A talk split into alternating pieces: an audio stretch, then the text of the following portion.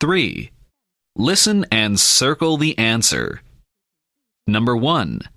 Dog begins with the letter. Number 2. Hat begins with the letter. Number 3. Fan begins with the letter. Number 4. House begins with the letter.